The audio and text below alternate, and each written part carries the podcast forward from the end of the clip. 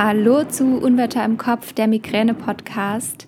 Mein Name ist Sabrina und ich freue mich, dass du heute wieder mit dabei bist und mir zuhörst. Ich habe heute einen ganz besonderen Gast an meiner Seite und das ist Professor Dagny Hordeli. Sie ist Leiterin des Westdeutschen Kopfschmerzzentrums und Leiterin des Schwindelzentrums in Essen.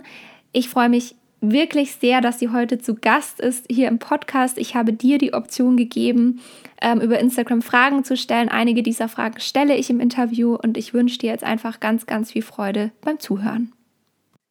Ich habe heute einen ganz besonderen Gast an meiner Seite und ich gebe ihr jetzt direkt die Bühne. Sie darf sich vorstellen. Stell dich einfach mal ganz kurz vor, wer du bist und was du so machst. Ja, hallo, mein Name ist äh, Professor Dagny Holleli und ich leite das Westdeutsche Kopfschmerz- und Schwindelzentrum am Uniklinikum in Essen. Mhm. Bist du selbst von Migräne betroffen oder warum hast du dich dem Fachgebiet gewidmet? Ja, also ich gebe es ganz offen zu und es ist auch kein Geheimnis, dass ich selber unter Migräne leide. Ähm, das fing bei mir so im Studium an. Ich habe jetzt sicherlich keine super, super schlimme Migräne, aber immer wieder Phasen, wo es auch mehr ist und wo es auch mehr störend ist. Und, ähm, und dann habe ich angefangen, in Essen zu arbeiten in der Neurologie. Und da war das Thema Migräne schon sehr groß, weil mein alter Chef, der auch selber unter Migräne leidet, hatte da schon das Westdeutsche Kopfschmerzzentrum gegründet, weil er einfach gesehen hat, dass da ein unheimlicher Bedarf ist, ähm, Patienten besser zu versorgen, eine bessere Aufklärung zu machen, ähm, auch bessere Medikamente ähm, für Patienten zu erforschen, so dass es den Bereich schon gab. Und da bin ich dann so reingewachsen. Und dann hat es mir großen Spaß gemacht, weil das Spektrum einfach so weit ist. Es gibt junge Patienten, es gibt ganz alte Patienten und man kann vielen extrem gut helfen. Ähm, selbst wenn die Migräne stark ist, kann man sehr viel machen, aber es gibt ja auch noch andere Kopfschmerzerkrankungen, Clusterkopfschmerz und so weiter, ähm, so dass ich das Thema einfach super spannend finde. Mhm. Ähm, du, du arbeitest logischerweise dann mit ganz vielen Betroffenen. Ähm, was hältst du aktuell für eines der wichtigsten Probleme im Zusammenhang mit der Migräne?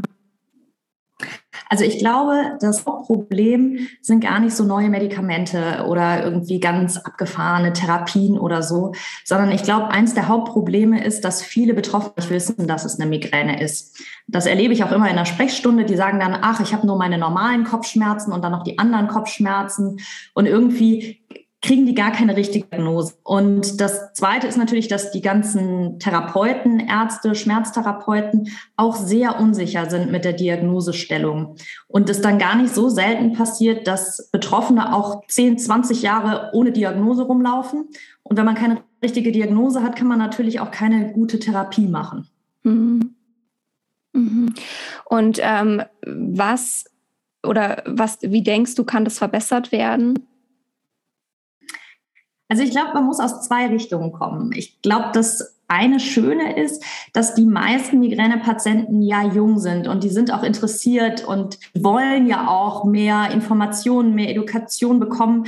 Ähm, das heißt, ähm, wenn man die richtigen Kanäle zur Verfügung steht, äh, stellt, also so wie auch dein Kanal zum Beispiel, ähm, dann suchen sich viele schon die richtigen Informationen raus und kommen dann gut informiert zum Arzt. Ich glaube, das ist einer der Hauptschritte. Es so viele Betroffene in Deutschland gibt, ich meine, man rechnet im Augenblick mit, weiß ich nicht, 20 Millionen Migränepatienten in Deutschland. Ähm, das kann gar nicht irgendwie ein Kopfschmerzzentrum ähm, abdecken. Das wäre auch gar nicht mein Ansatz. Und der zweite Schritt ist sicher, dass man Hausärzte, Gynäkologen, also die Kinderärzte, also die Ärzte, die mit den Patienten so am Anfang in Berührung kommen, dass man die besser ausbildet, dass die einfach diese normalen, einfachen Migränen gut erkennen und dann auch schon behandeln, damit viele Sachen vielleicht gar nicht chronifizieren. Hm. Ich glaube auch, das ist ein wichtiger Punkt.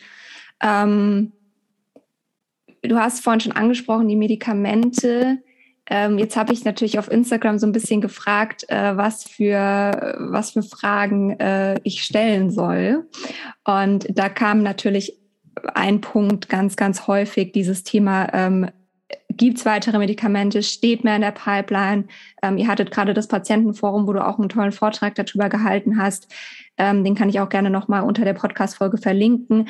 Aber ähm, kannst du sagen, was gerade in der Pipeline steht? Was da jetzt vielleicht kommen wird in den nächsten, im nächsten Jahr oder in den nächsten Jahren?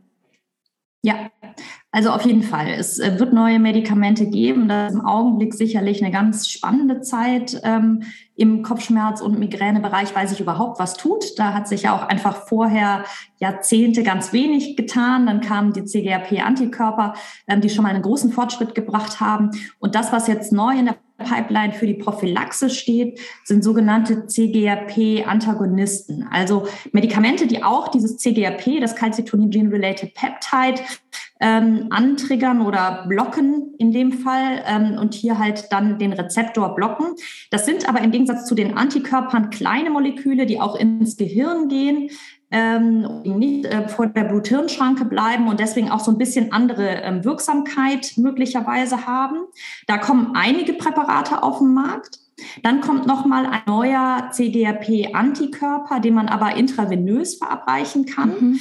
Ähm, das ist das Eptinezumab, auch eine ganz spannende Substanz, weil sie wahrscheinlich noch ein bisschen schneller wirksam sein wird als die normalen CGRP-Antikörper und dann alle drei Monate infundiert werden. Und dann ähm, gibt es aber auch im Bereich der Akutmedikation nochmal ein neues Medikament. Es gibt ja leider immer noch viele, die auch mit den bestehenden Triptanen oder anderen akuten Schmerzmitteln nicht ausreichend klarkommen oder Nebenwirkungen haben. Ähm, da kommt äh, das Lasmiditan wahrscheinlich auf den deutschen Markt. Ähm, das greift auch Serotoninrezeptoren an, wie die Triptane auch, aber ähm, einen spezifischen. Und deswegen fehlt ihm dieses, was man bei den Triptanen immer als etwas unangenehm empfindet, nämlich, dass sie die Gefäße so eng machen. Und das spüren manche Patienten eben mit irgendwie äh, Brustdrücken oder das Gefühl, nicht richtig Luft zu bekommen. Und dieses Lasmeditan macht das möglicherweise nicht. Also da gibt es auch eben noch einen ganz neuen Ansatz, ähm, der Hoffnung macht. Mhm. Ähm, richtig, richtig spannend. Also ich fand es schon im Vortrag echt gut äh, und finde also mir macht es immer Mut, äh, dass da ganz viel passiert, gerade aktuell. Und ich fand es, wie, wie, du sagst, schon mit den CGRP-Antikörpern damals ähm, richtig cool, dass was Neues passiert ist in der Forschung, was passiert und ähm, jetzt eben doch noch deutlich mehr passiert. Ähm, noch eine andere Frage, was auch sehr, sehr häufig bei mir aufpoppt. Ähm, ist dieses Thema Corona. Ähm, also einmal weg von den Medikamenten und hin zu der aktuellen Situation.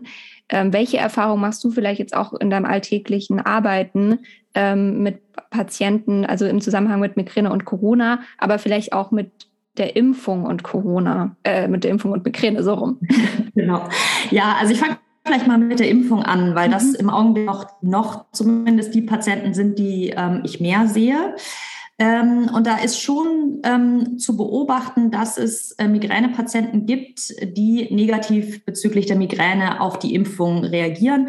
Wahrscheinlich vor allem auf den mRNA-Impfstoff, wobei das einfach so ist, dass in Deutschland natürlich das das ist, was am meisten ähm, verimpft. Deswegen kann ich nicht sagen, die anderen machen das nicht. Ähm, aber wo wir es häufig gesehen haben, ist nach dem BioNTech-Impfstoff, dass man richtig auch äh, Wochen plötzlich jeden Tag Migräne haben kann. Ähm, das hört aber wieder auf. Also mein Statement ist absolut pro Impfung. Also eine Migräne okay. ist keine Kontraindikation, sich jetzt impfen zu lassen.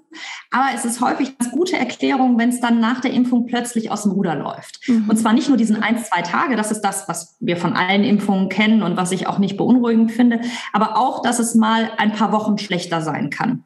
Wichtig ist dann immer nicht panisch werden. Das heißt dann auch nicht, dass die Prophylaxe nicht wirkt oder so. Das gab es dann ganz häufig, dass viele panisch gekommen sind und gesagt haben, das hat immer gut funktioniert und jetzt geht es plötzlich nicht mehr.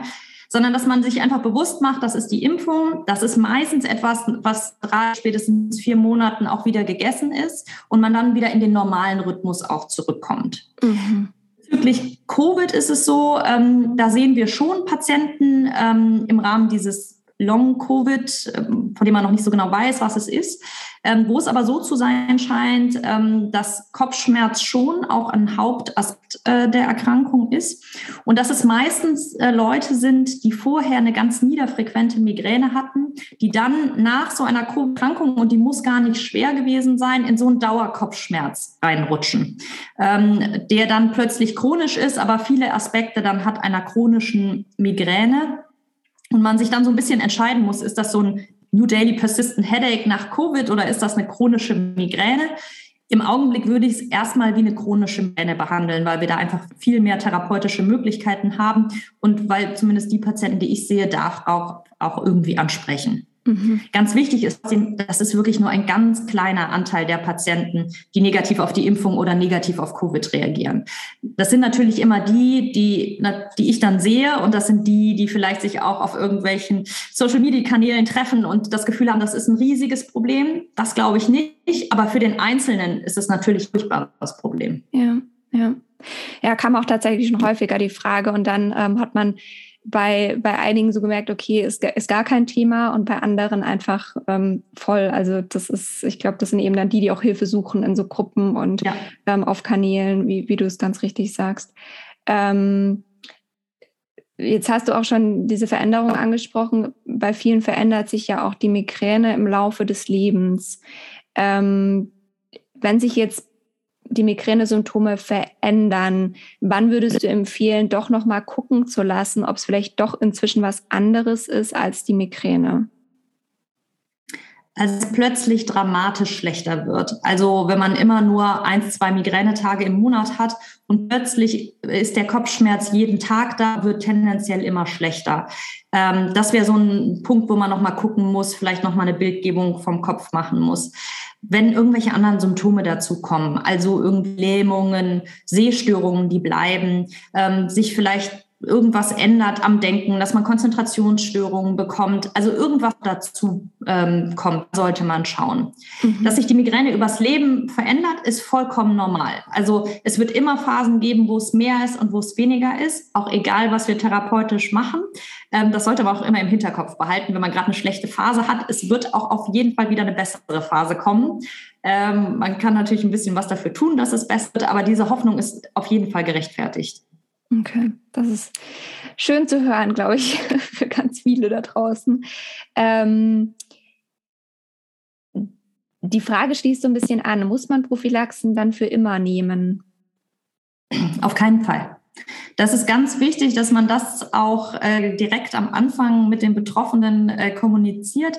Eine Prophylaxe ist wirklich etwas, was wir beginnen in der Phase aus irgendwelchen Gründen schlecht ist und dann macht man eine Prophylaxe mal für sechs bis zwölf Monate und macht dann auch wieder eine Pause. Ähm, weil es eben so ist, die Migräne ist erstmal nicht immer gleich. Ähm, das hat ihren normalen Rhythmus und wahrscheinlich ist man in einem Jahr auch sowieso wieder in einer Phase, die besser ist.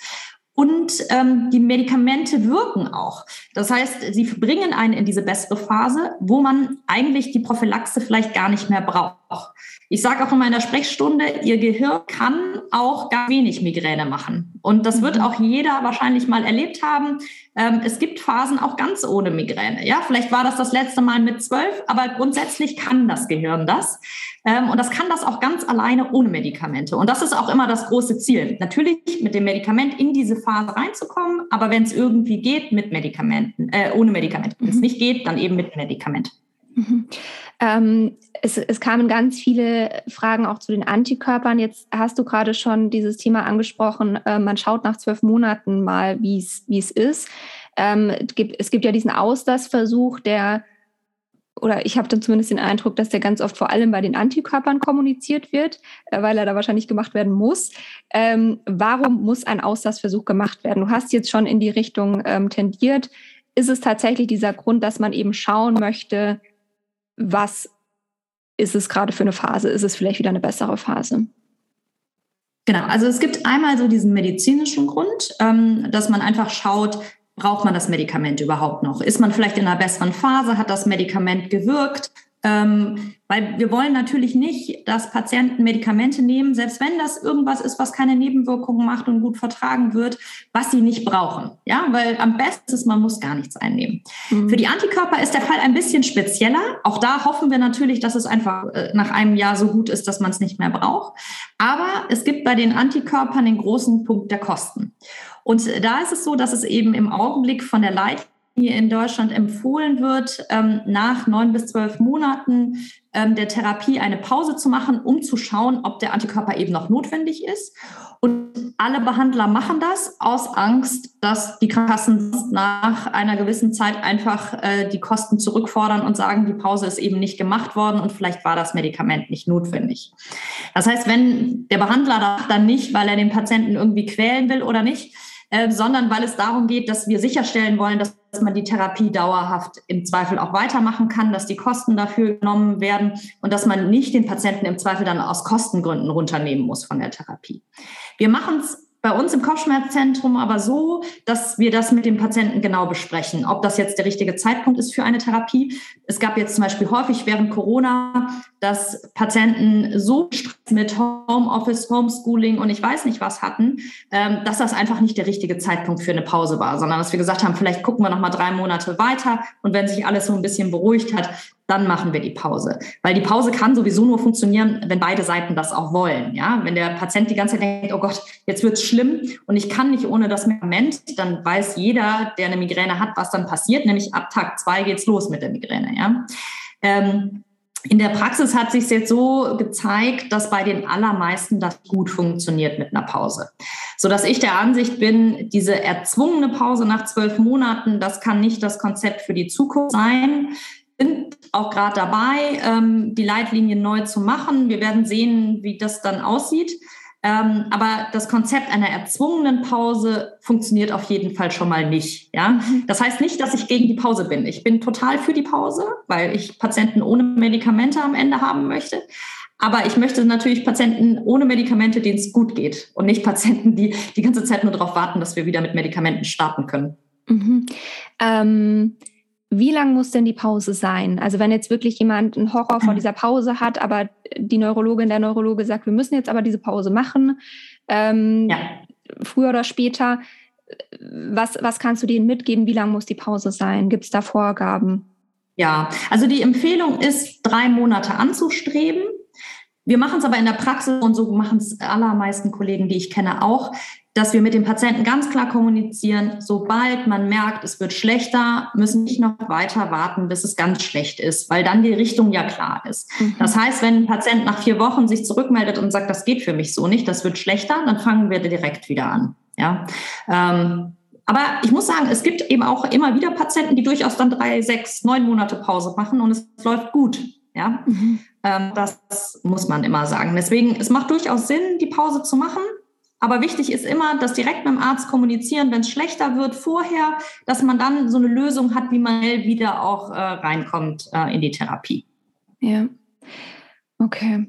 Ähm, ich glaube, das ist auch so, ja, was, was ein bisschen ähm, den Druck rausnehmen kann, dass man einfach die Möglichkeit hat, wieder anzufangen, ähm, wenn, wenn jetzt es wirklich einfach wieder schlechter werden sollte, dass es da jetzt keine ja, äh, keine vorgegebene Zahl gibt, wo man sagt, okay, du musst es auf jeden Fall machen und sonst, ähm, Nein.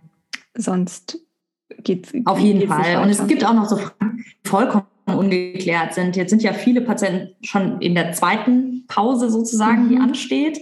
Da gibt es überhaupt keine Empfehlung. Wir versuchen auch da die Pause zu machen, einfach damit wir keine Konflikte mit der Krankenkasse ähm, erzeugen. Ähm, aber natürlich ist die Frage, wenn die Pause nach zwölf Monaten nicht funktioniert hat, macht es Sinn, nach 24 Monaten eine Pause zu machen. Ähm, was ich immer glaube, was gut ist, dass man in einer Phase, die jetzt sehr, sehr gut läuft, ja, also jetzt die Antikörper und man hat die letzten neun Monate nur ein paar Schmerztage pro Monat gehabt, dass man dann wirklich einfach mal sagt, ich probiere einfach mal aus, was passiert, wenn ich einfach eine Pause mache. Brauche ich den Antikörper wirklich noch? Weil das Ziel einer guten Prophylaxe ist immer, das Gehirn alleine dazu zu bringen, weniger Kopfschmerztage zu haben. Das wäre unser großes Ziel. Ich habe auch kein Problem damit, wenn Patienten fünf, sechs Jahre die Prophylax brauchen oder auch den Antikörper brauchen. Nur dass man immer wieder zwischendrin an Stellen, wo es vielleicht gut ist, mal guckt, braucht man es wirklich oder braucht man es vielleicht auch gar nicht. Mhm. Ähm, die nächste Frage geht auch in die Richtung, wenn wir schon bei der Pause sind. Ähm, wie lange vorher muss man die Antikörper absetzen, bevor man schwanger werden möchte? Ja, ganz wichtiger Punkt. Ähm, die Empfehlung im Augenblick ist fünf Monate. Mhm, dass man wirklich fünf Monate, bevor man schwanger wird, ähm, die Prophylaxe, also in dem Fall die Antikörper absetzt. Das ist natürlich in der Praxis immer nicht so einfach, weil niemand von uns weiß ja so genau, wann er dann schwanger wird. Ähm, und gerade die ähm, Patienten mit zum Beispiel chronischer Migräne, für die ist das schon schwierig. Also die fünf Monate sind schon schwierig. Und wenn man dann aber nicht direkt schwanger wird, dann kann das ja sein, dass man wirklich ein Jahr oder sowas ohne Prophylaxe bleibt. Ähm, ich hätte große Bauchschmerzen, dass jemand unter Prophylaxe mit Antikörpern im Augenblick schwanger wird, weil die Datenlage dazu einfach schlecht ist. Ähm, aber was man immer besprechen kann, ist, ob man nicht eine Prophylaxe versucht, ähm, die entweder in der Schwangerschaft auch möglich ist, sodass man mit einer Prophylaxe auch in der Schwangerschaft reingehen kann. Das wäre sowas wie ein Blocker oder Amitriptylin. Oder auch sowas versucht wie Botox. Das ist auch nicht zugelassen in der Schwangerschaft. Da hätte ich aber überhaupt keine Bauchschmerzen, mit Eintritt der Schwangerschaft zu sagen, wir hören dann auf. Ja. Mit den Antikörpern ist das wirklich problematisch, wenn man dann wiederkommt und man ist schon im dritten, vierten Monat. Das, das ist wirklich dann ist auch kein Grund jetzt irgendwie, dass man die Schwangerschaft beendet, aber das wäre schon etwas, was mir große Bauchschmerzen macht. Das heißt, man sollte schon mit ausreichend Abstand äh, von den Antikörpern ähm, schwanger werden. Okay. Ähm, was rätst du generell Betroffenen? Also du kannst jetzt mitfühlen, ähm, die sagen, und da zähle ich mich absolut dazu, ähm, die sagen, ich mache mir Gedanken, die Prophylaxe absetzen zu müssen, schwanger zu werden. Ähm, ich habe da meine Bedenken, gerade weil ich weiß, ich muss da ohne Medikamente durch. Ähm, was, was rätst du Betroffenen? Also wichtig ist, man muss auf keinen Fall äh, ohne Medikamente durch eine Schwangerschaft, sondern man muss einfach drüber sprechen, was in der Schwangerschaft geht. Und es geht nämlich ganz viel. Also ähm, bezüglich der Prophylaktika, äh, Prophylaktika hatte ich ja schon gesagt. Ähm, da würde ich es einfach ganz offen mit dem Arzt besprechen, ähm, dass man schwanger werden möchte, weil dann kann man es frühzeitig auf das umstellen, was auch geht. Was vielen ja immer Angst macht, ist die Akuttherapie, ähm, dass dann plötzlich keine Schmerzmittel mehr gehen. Ähm, das stimmt aber einfach gar nicht. Also Triptane gehen durch die gesamte Schwangerschaft. Das ist überhaupt kein Problem. Gibt es gute Daten für Sumatriptan und Rizatriptan, aber die anderen werden genauso laufen. Ähm, und auch die anderen Schmerzmittel, also sowas wie Ibuprofen geht im ersten und zweiten ähm, Trimenon vollkommen problemlos, Paracetamol durch die ganze Schwangerschaft durch. Ähm, davor braucht man erstmal keine Angst zu haben. Und dann ist die gute Nachricht sowieso, für die allermeisten Patienten wird es in der Schwangerschaft deutlich, deutlich besser. Also ähm, ich betreue immer wieder Patienten, wo es in der Schwangerschaft schlecht läuft, aber das sind wirklich nur ganz einzelne Patienten. Die aller, allermeisten merken den Eintritt ihrer Schwangerschaft dadurch, dass die Migräne plötzlich deutlich besser oder weg ist. Ja? Ähm, oder es kommt auch immer wieder so die Frage, ähm, Migräneattacke dann im Kreissaal, wie soll man das schaffen? Kann ich überhaupt natürlich entbinden?